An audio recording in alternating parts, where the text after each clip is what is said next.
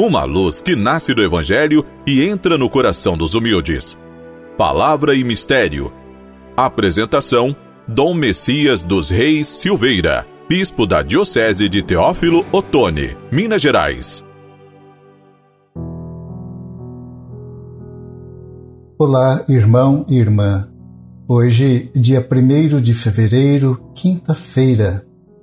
O tema do nosso programa é Enviados em nome do Senhor.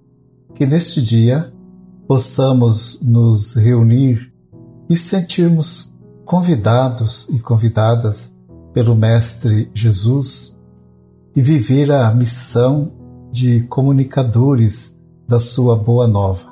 Ele coloca em nós a Sua mensagem para que nós possamos retransmiti-la. É uma mensagem doada por Cristo com muito amor. Na liturgia de hoje, temos o Evangelho de Marcos, capítulo 6, versículos de 7 a 13. Jesus chama os doze apóstolos para serem seus fiéis colaboradores na missão de anunciar o Evangelho e libertar os que necessitam. Vejamos este texto. Ele chamou os doze começou a enviá-los dois a dois e deu-lhes poder sobre os espíritos impuros. Mandou que não levassem nada pelo caminho, a não ser um cajado, nem pão, nem sacola, nem dinheiro à cintura, mas que calçassem sandálias e não usassem duas túnicas. Dizia-lhes ainda: Quando entrardes em uma casa, permanecei ali até a vossa partida. Se em algum lugar não vos receberem, nem vos escutarem, saí de lá e sacudi a poeira dos vossos pés, para que sirva de testemunho contra eles. Eles então saíram para proclamar que o povo se convertesse. Essa era uma mensagem que Jesus desejava que ela chegasse até muitas pessoas. Conversão, que o povo se convertesse. E aqueles enviados expulsavam muitos demônios, ungiam com óleo numerosos doentes e os curavam, realizando assim o que Jesus desejava que fosse realizado.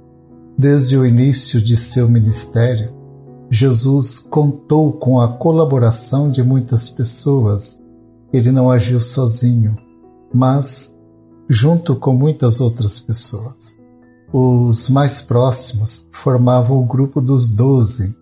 Eles eram a semente daquilo que viria a ser a multidão dos continuadores da missão do Mestre ao longo de todos os tempos.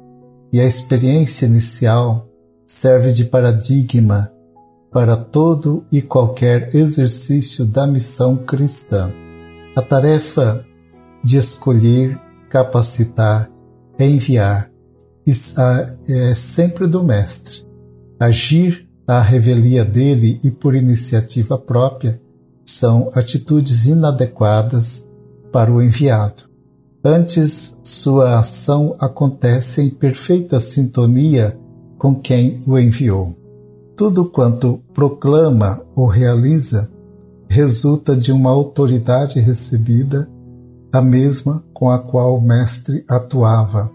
A unção dos missionários, assim, configura-se com a continuação da ação de Jesus. Outro elemento bastante importante é o testemunho de despojamento dos enviados.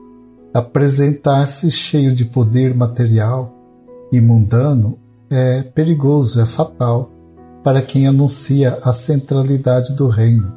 Os ouvintes seriam tentados a aderir à pregação pelos eventuais benefícios que poderiam receber, deixando de lado a exigência central de reconhecer Deus como o Senhor absoluto de suas vidas.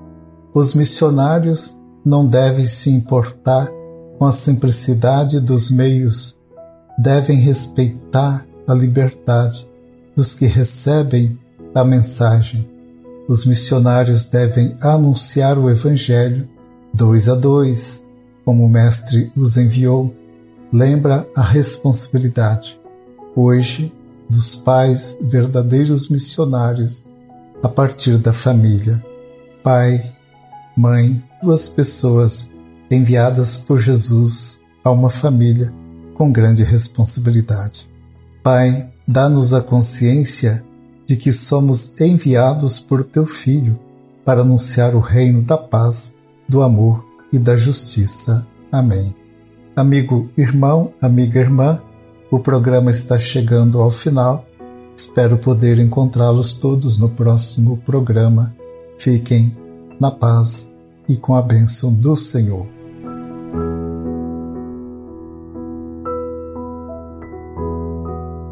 Ó Deus, sede compassivo para com o vosso povo, e não falte vossa ajuda nesta vida aos que lutam pela vida eterna. Por Cristo nosso Senhor. Abençoe-vos o Deus Todo-Poderoso, Pai, Filho e Espírito Santo. Amém.